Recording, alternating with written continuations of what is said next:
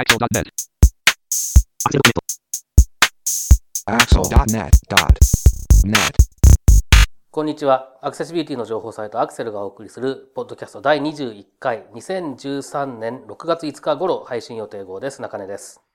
21度目まして、インフォアクシアの植木です。FC0 山本泉です。はい、よろしくお願いしよます。ろしくお願いしよろしくお願いしま。ますさあ、6月にとうとう入ってしまいましたね。はい。ですね。はい。梅雨の季節が。梅雨今年早いですからね、ちょっとね。あ、そうなんですか？だってもう、えっ、と、5月の、いつだっけ ?20 何日とかに梅雨入りしてますから、関東は。あ、知らなかった。では、えー、今思いっきりなかったことにしたでしょ、今の一瞬を。てなことで、はい。はい、えっ、と、クリッピングの方からスタートします。はい。2013年5月20日、NV アクセス NVDA2013 の1をリリース。中根さんお願いします。はい、えー、このポッドキャスト等でも、あとまあクリッピングでもですけれどもご紹介しています、えー Windows 用の、えーオープンソースのスクリーンリーダー NVDA の2013年のは初めての正式版ですね、がリリースされましたよということで、えーまあ、詳しい内容について、バージョンアップ内容とかについては、あの、記事の方を見ていただくといいと思うんですけど、まあ、パワーポイントのサポートが加わったとか、そのあたりが一番大きいのかなという感じですね。で、まあ、あの、えー、大体3、4ヶ月に1回ぐらいのペースでどんどんバージョンアップしてきてるので、えー今年もまた秋頃とか夏頃とかにバージョンアップがあるんだろうなということで、えー、どんどん高機能化してきているので、えー注目し続けていきたいなという感じですね。2013年5月22日、野村ホールディングスが JISX8341 の3、2010に基づいた試験結果を公開。植木さんお願いします。はい。えっ、と、このクリッピングで以前3月に、えっ、と、同じくこの野村ホールディングスさんがアクセシビリティ方針を公開したというニュースを紹介したと思うんですが、まあ、それに今度続いてですね、えー今度は、まあ、その方針を踏まえて、え実際にアクセシビリティ対応、えーというかまあ試験結果を公開するということで、え公開をしています。で、まあ、えっ、と、自治体とか観光庁とか公的機関なんかは比較的、まあ、総務省から進められてるっていうこともあって出てるんですが、まあ、企業としては久しぶりに、えーこういう試験結果の公開っていうのが、えーされたかなということで紹介しています。で、まあ、えっ、と、目標は AA 準拠なんですが、えー今回の試験結果としては、えーシングル A の一部準拠。で、ただ、えー、ダブル A でも8つ達成基準、えークリアしていたり、トリプル A でも3つクリアしているということで、えー結構頑張っていらっしゃる感じですかね。これについて中根さんいかがですか？まあ、もっといろんな企業がこういうテスト結果とかどんどん出してくれるといいなとそうですいね。う気はしますね。はい。あの、私は今ちょうどその野村ホールディングスの試験結果のページを見ているんですけれど、一つ気になったのが、そのチェックリストの中で、等級と適用と適合っていうのがあって、適用には丸がついているのと、適合には×とか丸とか、えー、ハイフンとかあるんですけど、これの違いっていうのは植木さん何かあるんですか？はい。えっ、と、適用っていうのは、えーその達成基準が、えー今回試験したページで適用されたかどうか。まあ、言い換えると、該当箇所があったかどうか。はいで。すね。だから丸になってれば、えーその達成基準が該当する箇所が、えー試験対象の中にありましたっていうことですね。で、えー丸になっていて、適合がもし丸になっていれば、えー達成基準を満たしてました。×だったら、えー達成基準を満たせませんでした。満たしていませんでした。という結果になります。で、適用がハイフンになっているのは、今回の試験対象にはその対象になる箇所、該当箇所がありませんでしたという意味で、該当箇所がなかった場合には、えー自動的にその達成基準は満たされているとみなすルールになっているので、まあ、えーおのずと適合のところは丸になっているということでございますね。なるほど。はい。ということで、ここはじゃあ野村ホールディングスははい適合がいくつか×のものがあったりするので、正直に出しているっていうことなんです そうでよすねね。まあ、正直に出してくれないと公開してくれる 意味がないんで。まあ確かに。なので、まあ、えー一部準拠と。一部準拠。で、かつ、まあ、シングル A でもできていない、えー達成基準がいくつかあったので、シングル A 一部準拠という結果に今回はなっているということですね。2013年5月28日、エクストラ、JAWS for Windows 14.0日本語版リリース2を公開。これ、中根さんお願いします。はい、えー先ほどの NVDA に続いて JAWS も、えー最新版のバージョンアップをしてきたということですね。でちょうどまあなんというかあの Windows 8も出て半年ぐらいのタイミングでなんとなくバラバラと来てるなという感じなんですけれども印象としては。で JAWS の場合はこれは、えーバージョン14という最新版の Windows 8に対応したもの、えーに関してユーザーに対する無料のアップデートが公開されましたよというクリッピングでお伝えしたんですけどその後なんかあの配布元のページがなくなるっていうえ？えーなんか、なんかの事情で公開停止になったんだと思うんですね。で、おそらくこのポッドキャストが配信される頃までには、えー復活してるんじゃないかと思いますけれども、まあ、そんなわけで、あの、バージョンアップというか、えーアップデートがありましたということで、ユーザーの皆さんは、えー適用して快適な環境で、えーお使いくださいと。まあ、具体的にはちょっといろんな不具合が直されてると。アウトルックを使っているときに、あの、漢字変換の、え詳細読みがされないという問題とかが、まあ、多分一番これが、えクリティカルな問題だと思うんですけれども、えー上が上がってるリストを見るとそういう感じがするんですが、まあ、あの、他にもいろいろと、え細かい不具合が、えー治っているようですので、えー、JAWS の、JAWS の14.0のユーザーの方はアップデートされるといいんじゃないかというふうに思います。2013年5月28日、高知システム開発が PC トーカー8.2、PC トーカー7.3を発売ということで、こちら植木さんお願いします。はい、えー、まあ、PC トーカーといえば、えー、まあ、ユーザー数が多いだろうと言われている製品ですけれども、えー、それぞれ Windows 8、Windows 7対応の製品が、これは新製品として、えー発表されています。まあ、えっ、と、実質的にはアップデートじゃないのかしらと思ったり、思わなかったり、ラジバンダリ。えーリリース記事見るとですね、まあ、ウェブに関する新機能は特に紹介されていないんですけれども、PC 10日8.2の方では、まあ、今後タッチ操作にも対応する予定っていうのが書いてありまして、これが実際にリリースされたらどんな風にタッチ操作ができるのか、Windows 8のタッチ操作がどんな風にできるのか、ちょっと、えー楽しみに待ちたいなという感じです。あと、XP 用、Windows XP 用には PC トーカー XP っていうのがあるんですが、えーまあ、マイクロソフトが来年4月で Windows XP のサポートを終了するとえーいう発表がありましたけれども、まあ、それを受けて PC トーカーも、この PC トーカー XP に関してはサポートを終了しますということも合わせて発表されています。これについて中根さんいかがですか？あの、今回のリリースを見て初めてこの PC トーカーのこの不思議なあの、バージョンというか製品のラインというのに気づいてですね、はい。ずっとこう、なんていうんですか、例えば PC トーカー XP だったら XP バージョン、まあ、例えば1なら1でいいですけど、えー1.1、1.2とか上がっていくのかなと思っていたら、えー別製品という形で、ローマ数字の2とか3とか4とかついたやつがどんどん出てきているっていう。なんだけど、えー例えば PC トーカー8のユーザーは、あの PC トーカー8.2への、えーアップデートは無償とか、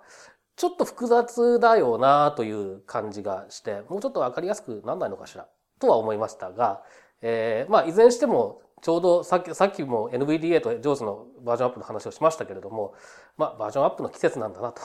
いう感じですかね。これ、2とか3っていうのは、あの、私は見る限りでは、あの、アルファベットの I が2つとか3つ並んでいるように見えるんですけれど、これ中根さん、これは読み上げではどういうふうに聞こえるんですか？あの、少なくともリリースのページで使われているのは、えーユニコードでローマ数字を表す、えー1キャラクターでローマ数字を表す、あの、文字が使われているので、えーっと、2とか3とか読むんですけど、普通その、例えば PC とか8、2って続けて書いてあると、半角の数字で書いてあると82って絶対読むはずなのに、えーっと、まあ僕の環境で読ませると8、2って読んでるからなんでだろうなと思って、よく見たらローマ数字の2だっていうふうに言われて、あ、なるほどと思ったんですけれども、なので、まあ、普通に読み上げはできると思いますね。大体の環境において。2013年5月28日、WAI AAG2.0 草案に対する意見募集を実施。ということで、こちら中根さんお願いします。はい、えー、まあ W3C、ワールドワイドコンソーシアムの中の Web アクセシビリティイニシアティブ、えー、WAI、WAY と呼ぶ人も多い、そのプロジェクトがありますけれども、えー、この WAI が作っているガイドラインというのが、まあよく、えっ、ー、と我々が言及するのは、えー、Web コンテントアクセシビリティガイドラインズという、まあ WCAG というやつですね。これがまあ一番有名ですけれども、えー、この他にもいくつかガイドラインがあって、その中の一つが、えー、UAAG と、えー、略される、えー、 User Agent Accessibility Guidelines というものなんですね。で、これは、えー、ブラウザー等の、まあ、ユーザーエージェントに関して、えー、アクセシビリティが高い形でコンテンツを提供するためにえ、どんなことをすればいいのか、開発者がどういうふうに作ればいいのかとか、そういうような指針を与えるための文章なんですけれども、これの、まあ、今バージョン1.0が正式版、結構前に作られたものですけれども、これがあるんですが、2.0、バージョン2.0の開発というのがずっと、まあ、作業が続けられてるんですね。で、え、今回、まあ、あの、新しいワーキングドラフト、草案がリリースされて、これに対する意見募集を6月の21日まで、受け付けているということですね。で、詳しい、内容、前回リリースされた草案からの変更点ですとか、それから具体的にどういった部分に対する意見を求めているのかという部分に関して、あの、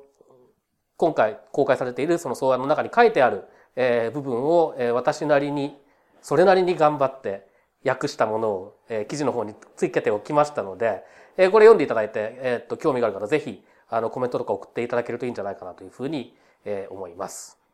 植木さん、これについて。はい。えー、っと、まあ、ユーザーエージェント向けのガイドラインということで、えー、まあ、ウェブコンテンツに対しては WCAG、ウェブコンテンツアクセシビティガイドラインというのがありますけれども、えー、っと、まあ、例えば、ここでも何回か話題に上がっているスキップリンクとか、えー、ああいったものは本来コンテンツじゃなくてユーザーエージェント側で提供すべき機能だと思うんですけども、ちょっとこのドラフト見た限りは、その辺がまだちょっと弱いような、えー、気がしていて、もう少し、例えばスキップリンクみたいな話一つとっても、コンテンツは何をすべきで、で、ユーザーエージェント側の役割としては、えー、何をすべきっていうのをもう少し明確にしてくれた方が、うん、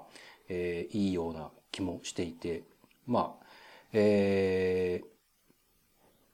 英語で書かなきゃいけないんですが、記録があれば、そんなコメントをしてみようかなと思ったり、思わなかったり、ラジバンだり。はい。これ、やはり意見を出すには、この記事の中にメールアドレスが書いてありますけど、はい。英語で出さないといけないんですよね。そうですね。まあ日本語で出しても誰かしら読める人はいるんだと思うんですけど、W3C って。日本、えっと、世界中にいますし、日本でもいますもんね。そうなんですね。ただまあ基本的には英語ですね。英語でとは書いてないんですけどね、どこにも実はね。そっか。日本語で送ってみようかな。で、まあ、あと、まあ、これ、あの、結構、あの、なんていうんですかね、えー、ハードル高いなと思うのは、てかある意味当然といえば当然なんですけれども、あの、寄せられたコメント全部ウェブで公開されるので、即座に。それが若干恥ずかしいっちゃ恥ずかしいっていう、あの、英語が苦手な人にとっては結構嫌な感じっていう部分はあるかもしれないですね。2013年5月28日に配信されました。ウェブアクセシビリティ基盤委員会が公的機関ウェブ担当者のためのアクセシビリティセミナーを開催ということで委員長お願いします。えー、皆様ご機嫌いかがでございましょうか、えー、私、ウェブアクセシビリティ基盤委員会委員長の植木でございます。ご機嫌よう。えー、ごきげんよう、さようなら。終わった。ではなく、えー、ウェブアクセシビリティ基盤委員会が、えー、主催するセミナーを、え、東京、名古屋、大阪、え、3カ所で開催することになりました。で、これは、えっ、と、対象は公的機関のウェブ担当者さんということで、まあ、えー、観光庁、自治体、え、あるいは独立行政法人とかですね、なんかのウェブ担当者の方に対して、え、ま、主に実数対応ですね、え、その進め方について、え、お話をすると。いうセミナーで、えー7月の23日が東京、えー名古屋が7月26日、で、大阪が8月1日ということで、まあ、特に名古屋、大阪ではなかなかこういうセミナーないので、えー今回は公的機関のウェブ担当者さんが対象ですけれども、えー一人でも多くの方にお集まりいただけたらなと思っております。こちら、講師というか、どなたが話をされるんですか？えー僭越ながら私、委員長の私と、はい。えーそれから、えー試験に関する、えーワーキンググループがあるんですが、そちらの主査代行している三井リンクスの中村さんの二人で、えー今回は担当させていただきます。なんと、そんな当名阪であるとすれば、お高いんじゃないですか？それがですね、はい。今回、なんと、無料です。なんですって？これは行くしかないですね。2013年5月29日、第6回アクセシビリティキャンプ東京ということで、こちらも植木さんお願いします。はい、えー、6月14日金曜日、えー夜7時からですね、えー今回会場が、えー六本木のモジラジャパンのオフィスということで、第6回目になるアクセシビリティキャンプ東京が開催されます。で、今回テーマが色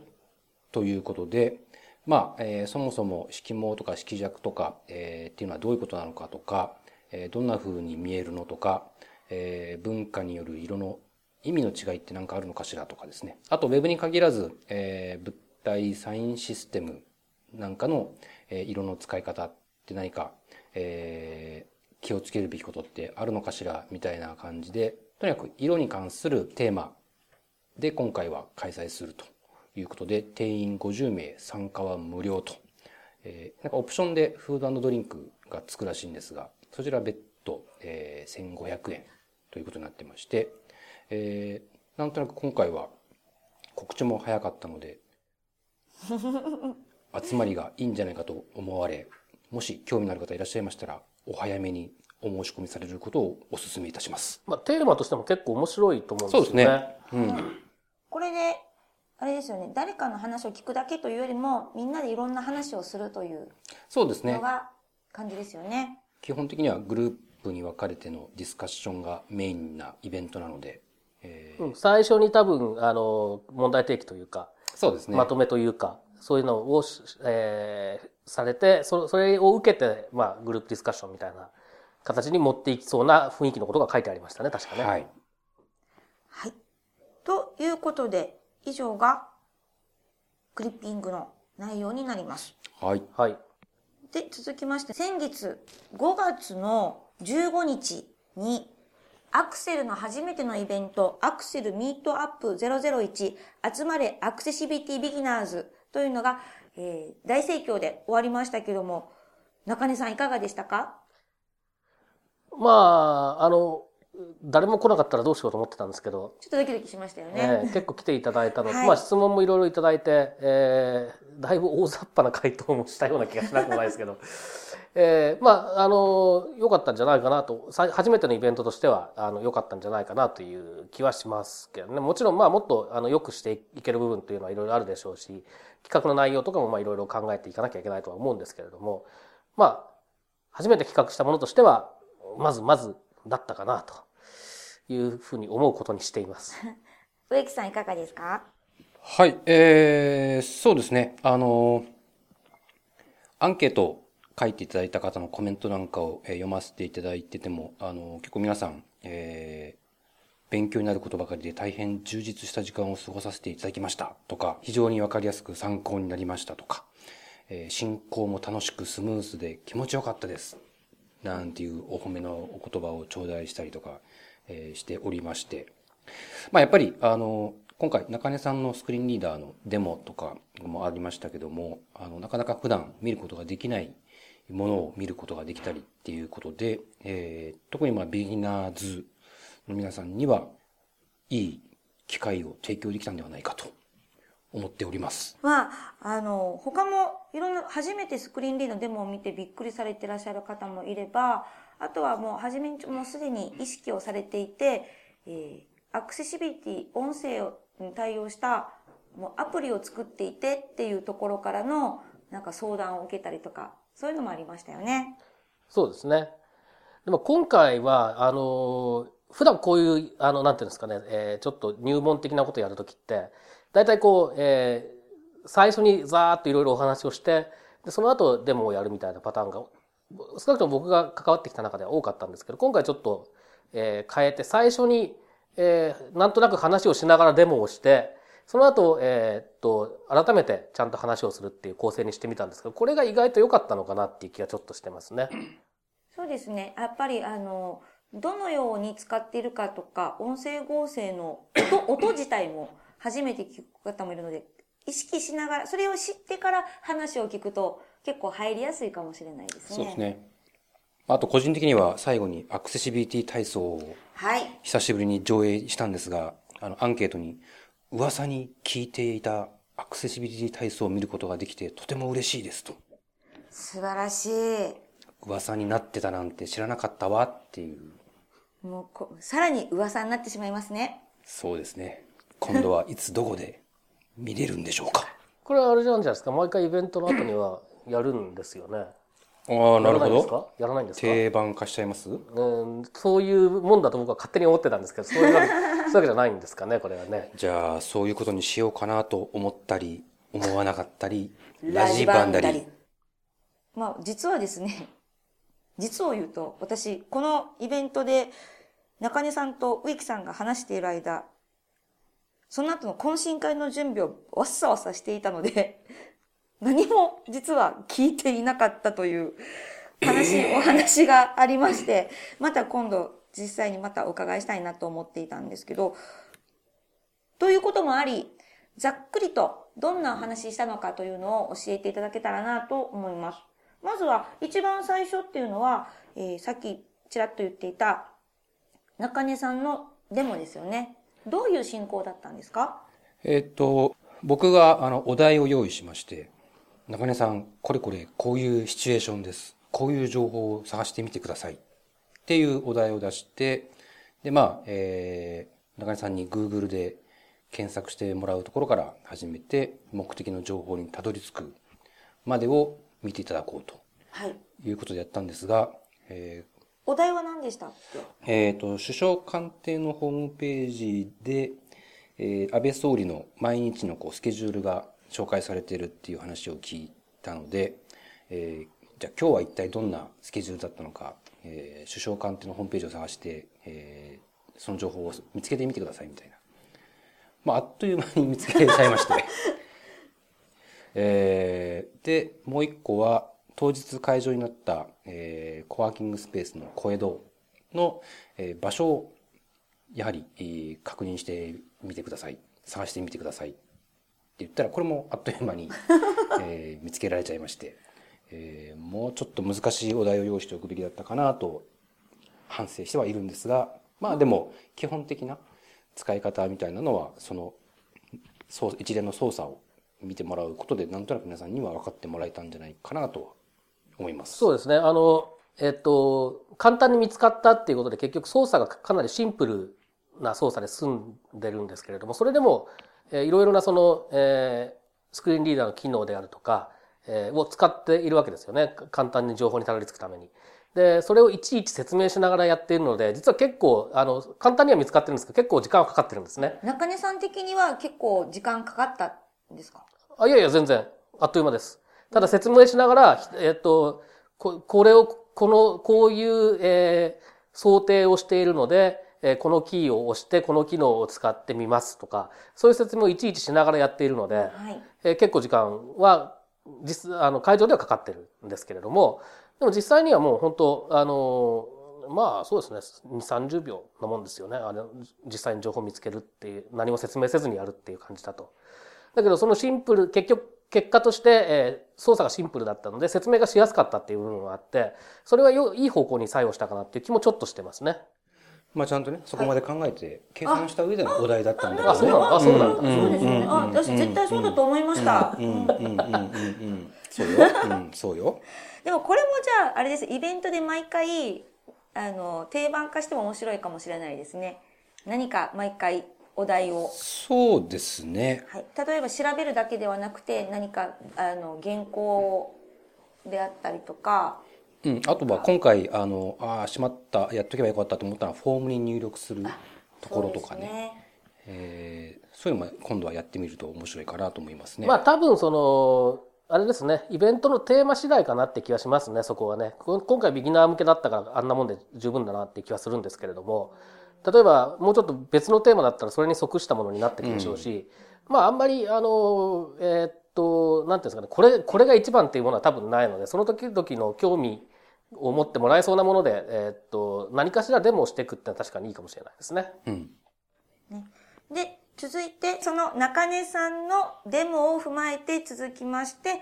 植木さんのセッションで意外と当たり前なアクセシビリティだったんですけども、これはどんな感じだったんですか？えっ、と、20分ぐらいの、えっ、と、ショートセッションだったんですけども、まあ、あの、簡単に言うとアクセシビリティ入門みたいな感じで、で、まあ、えっ、と、中根さんのデモを受けての話だったので、まあ、あえて今回はスクリーンリーダーに対応するためにはっていうことで、えーテキストが命だよとか、えーマークアップしてマシンリーダブルにしましょうねっていうような、えー話をさせていただいて、で、最後、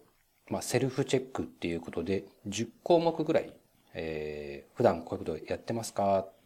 ていうのを、えー実際にその実の達成基準の中から、えーポイントをピックアップして、えーみんなに自問自答をその場でしてもらったと。自問自答？はい。修行ですね、やはり。はい。で、まあ、あのーまあ10個中半分はや、普段やってるっていう人は結構もうほとんどで、はい。えーまあ、平均すると8割ぐらい10個中8個ぐらいは皆さんやってるような、えー感じでねあのそんなに難しく考えなくていいでしょう意外と当たり前のことばっかりでしょって締めくくって、えーもうタイトルからしてやる気満々な感じですが当たり前体操アクセシビリティ体操を上映して締めくくったという次第です。で、その後に中根さんのセッションで、障害者がコンピューターを使うってどういうことということで、支援技術のお話だったんですけども、これはどういった感じですか、中根さん？あの、コンピューターを使うという観点で見たときに、大体、えっと、障害としてどういう障害が、まあ、大きく影響するかっていうことで、えー簡単にそういった、まあ、分類というか、あを説明して、で、それぞれの障害について、すごく簡単に、あの、どうやってコンピューターを使うんですよとか、どういう問題があるんですよとかいうようなことを紹介すると。で、一番まあ時間を割いたのは、えースクリーンリーダーを使う全盲の視覚障害者の場合ということで、えースクリーンリーダーに関する説明ですとか、えーまあそういったことをすると。まあ、あの、すごく大雑把に言ってしまうとそんな感じですね。ここでのポイント、一番中根さんの中でのポイントってどこだったどういう感じですか？その、一伝えるっていうところでいくと。いや、まあ、基本的には、あの、障害があっても、えーコンピューターというのは何かしらの工夫、何かしらの支援技術を使うことによって、使えるものなんですよということがちゃんと分かってもらえるということが一番重要ですね。だから結構障害があるのにコンピューターを使うっていうこと自体が、認識されてないケースというのがやっぱり世の中には多いだろうなという気が未だにしているので、そういう考え方、そういう感覚っていうのが少しでも薄れていくといいなという、まあ思いですね。はい。で、その全部セッションが終わった後に、最後は質問コーナーだったんですが、実際にこのイベントにお申し込みいただく時のフォームに質問をお願いしますということで募集していたんですが、めちゃくちゃたくさん来たんですよね。で、それを全部お答えしたわけですが、植木さんと中根さんで何か印象に残った質問とかって覚えてます？まあ、あのー結構細かいところみんな気にしているんだなっていうのは改めて感じたことかもしれないですね。その記号の文字の使い方の話とか。ね。えーまあ、それは今回中根さんのそんなに難しく考えなくていいんだよ。普通に使ってればいいんだよ。みたいな話があって、その辺は皆さん肩の力抜けたんじゃないかなという気はします。さあ、ということで、まあ、こういったアクセルミートアップというリアルイベントは001と書いてある通り、また次もどんどん進めていこうと思っていて、まだ日にちは未定なんですけども、7月にやろうかなと、す、はいで、に企画中です。で、002? 002ですね。これはもう内容企画は決まりそうな感じですか？中根さん。えー決まりそうな感じですよ。えー今のところの予定の企画というのは、じゃあ植木さんどんな感じを？えー仮のタイトルが、アクセシビリティで総選挙。ほう。えっ、と、7月に、えー参議院議員選挙。しまった、今 AKB って言えばよかった。が、あー予定されてますと。いうことで、まあ、それと絡めて、あと、まあ、ネット選挙っていうような、えー話題もあると思うんですが、まあ、例えば、えーまあ、主な政党のサイトを実際に、僕だったら、こういうふうにチェックしてますっていうチェックの様子を見てもらったりとか、あと中根さんだったら実際に、えースクリーンリーダーで、えーチェックをしてみて気になるところとかを、えー紹介するとか、まあもちろんいいところももちろんなんですが、えーまあそんな感じで、えー選挙、総選挙、AKB。まあ旬なネタと絡めて、絡めた感じで、えーお届けできればなと考えております。はい。で、中根さんはどんな感じで今、イメージされてますか？まあ、今、まあ、植木さんが言ってくださった通りな感じなんですけれども、はいあの、それに、まあ、先立って選挙に関するそのアクセシビリティというか、えー障害者と選挙とか、えーそういうような話をですね、ポッドキャストの中でまずはご紹介して、で、えー当日は主にウェブを、えー当日のイベントの当日は主にウェブに関して、えー見ていくというような形で、しばらくちょっと選挙色に染めていくという感じですかね。はい。はい。ということで、まだ、えー7月の予定で日にち、場所はまだ未定なので、決まり次第、えーウェブサイトであったり、メルマガであったり、ポッドキャストで、また告知をしたいと思いますので、その時はどうぞよろしくお願いします。はい。はい。他何かありますか？えっ、と、クリッピングの記事にしようかなと思ったんですけど、えー時間もなく、文才もなく、元気もなく、えーお金もなく、食欲はありますが、えーちょっと時間的に厳しかったので、クリッピングの記事にできてない、えーもの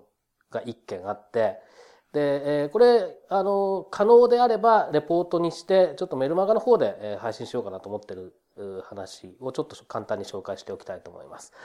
あの、えー毎年5月の終わり頃、えー4日ぐらいかけてですね、NHK の放送技術研究所、まあ、NHK 技研というふうに言ってますけど、ここが、あの、まあ、研究所の公開というか、えーそういうのやってるんですね。オープンラボ、オープンハウス的なイベントですね。で、これに行ってきまして、これあの、まあ、放送技術研究所っていうんで、えー当然その、まあ、NHK がやってるわけですから、放送に関連することをやってるんですけれども、とはいえ、放送に関する本当にあらゆることをやっていて、えー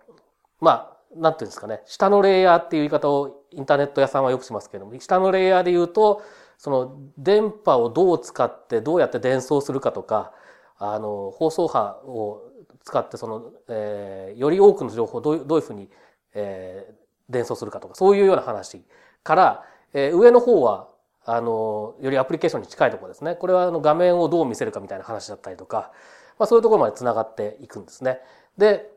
えーっと、まあ、あの、僕自身はここ数年毎年行ってるんですけれども、というのは何かしら実はアクセシビリティに関連すると言ってもいいような、まあ、主に障害者と放送というようなキーワードで考えて、えー興味が持てるような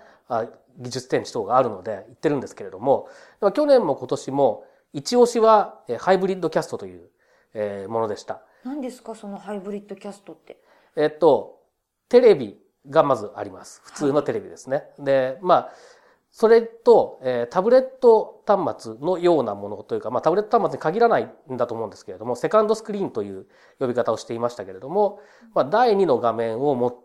あの、手元に置くと。で、スマートフォンとかタブレットとかっていうのが、まあ、これに当たるんですけれども、これに表示される、えー内容がテレビに連動するとか、そういうようなことを実現しようとしてるんですね。で、えっと、何がどうハイブリッドかというと、えっと、テレビの方、メインスクリーンの方には放送波、電波を通していろんなものが降ってくる。これ今普通の放送ですね。あた例えば私が見ているテレビの画面と情報ですね。そうそうそうそう。で、これに例えば関連した今、今、えー放送されている、え歌番組ので歌ってる歌手に関する情報をもっと細かく見たいなとか、えそれに関連する、えニュースが見たいなとかって言った時に、そういったものが、えっと、テレビに、の放送に連動して、セカンドスクリーンの方に出てきている。で、えーまあ、表示されてるものをそのまま眺めててもいいし、多分まあ作りようによっては、あの、どっか別のサイトに行ったりとか、もっと別の機能をつけたりとかっていうのもできるんですけれども、えーそういったものは、これはインターネット経由なんですね。このインターネットと放送波、通信と放送というのを両方使うというので、まあハイブリッドというふうに言ってるんですけれども、で、これ、なんかあんまり面白くなさそうな、使い道がなさそうな 印象を多分持つと思うんですけれども、あの、これ本当に使い方次第では面白いなと思うんですね。で、えー特に、まあ僕自身が感心したというか期待しているのは、あの、で実際、あの、そういう展示もあったんですけれども、この情報保障、障害者の情報保障のためにセカンドスクリーンを使っていくということができるんじゃないかというふうに考えています。具体的には、えーとテレビ番組、放送番組に連動した形で、えー手話通訳を、えつけるときに、画面の右上の方にとか、あの隅っこの方にちっちゃく出すんじゃなくて、えータブレットの全画面表示で手話通訳の映像を出せば、より分かりやすくなるだろうと。いうようなことがあるわけですね。で、えーっと、他にも例えば字幕をつける、えークローズドキャプションが今ありますけれども、字幕にしてもやっぱり自分の読みやすいサイズの文字で表示するとか、そういうことがタブレットに表示すればできるはずなんですね。そういうふうに作れば。で、そういった形で情報保障のためにこのセカンドスクリーンを活用していくということはすごくか可能性があるんじゃないかというふうに期待しています。で、今回実際に NHK 技研の公開、技研公開でも、えーデモがあったのは、あの、手話を実現するという方法に関するもので、あの、これはちょっと説明すると長くなっちゃうので、それこそ、あの、レポートを書くときに詳しく書きますけれども、あの、まあ、レポート本当に書けるかどうかはわかんないですけど、ね、わかんないですけどね。頑張って書きますよ。面白いんでね。えーっと、普通に手話の、えー動画を配信するのとはまあ違った方法で、えっと、テレビの方の、あの、ネット経由で来るわけですね。この手話の情報っていうのは。だけど、テレビと、あの、ずれないようにちゃんと、えー考えられているとかですね。あの、非常に、まあ、よくできているというか、こう使いようによってはすごくいい方向にいい方向に変えていける可能性がある技術だなという、仕組みだなというふうに思っています。で、まあ、あと他にもですね、あの、視覚障害者向けの、あの、デジタル放送受信用の端末みたいなものだったりとか、まあ、これは随分前から研究が進められていて、まあ、多分ここのところは研究は一応終了して製品化できないかなっていう模索をしているところだと思うんですけれども、とか、まあ、あの、そういった展示ディスプレイを使ったいろいろな、あの、情報提示の方法を研究したものが、あの、見られたりとかですね。えーあとはまあ、あの、視覚的に考えると、その非常に高精細な映像だったり、立体テレビ、立体画像だったり、あーそういったものもまあ展示されてましたし、えー本当にいろいろ様々なものがあったということで、ちょっと面白かったという話ですね。それって、一般で普通に入れるイベントなんですか？はい。あの、その期間に行けば、で今年はもう、あの、これが配配信されてる時には終わってしまっていいますけれども、で、来年も多分同じような時期、5月の終わりぐらいにまたあるはずですので、えーっと、興味がある方は、あの、フラッと行って、特に予約とかもせずにフラッと行って見られます。ただ、あの、思いのほか混んでます。僕は平日に行ったんですけれども、結構混んでました。来年行きたいですね。行きたいですね。行きたい。えうーん。だからちょっとその視聴覚障害者向けの取り組みなんかに関してはね、そのうち、えーできれば担当者のお話をちゃんと伺って、あの、記事にするとか、あの、ポッドキャストにするとか、なんかできればいいなというふうに思ってはいますけど、まだちょっとどうなるかはわかりません。じゃあ、担当者の方、お話をぜひ伺いたいので、ご連絡お待ちしてます。いやいやいや、こっちから連絡します。あ そっか、間違った。はい。てなことで、ポッドキャスト以上です。はい、どうもありがとうございました。まったねー。バイなららないばはいさようなら。このポッドキャストへの皆さんからのご意見ご感想を Twitter、Facebook、サイト上のコメント欄、そしてメールで受け付けています。メールアドレスは feedback.axel.net feedback.axel.net です。なお、いただいたコメントなどをポッドキャストの中でご紹介する場合があります。それではまた次回。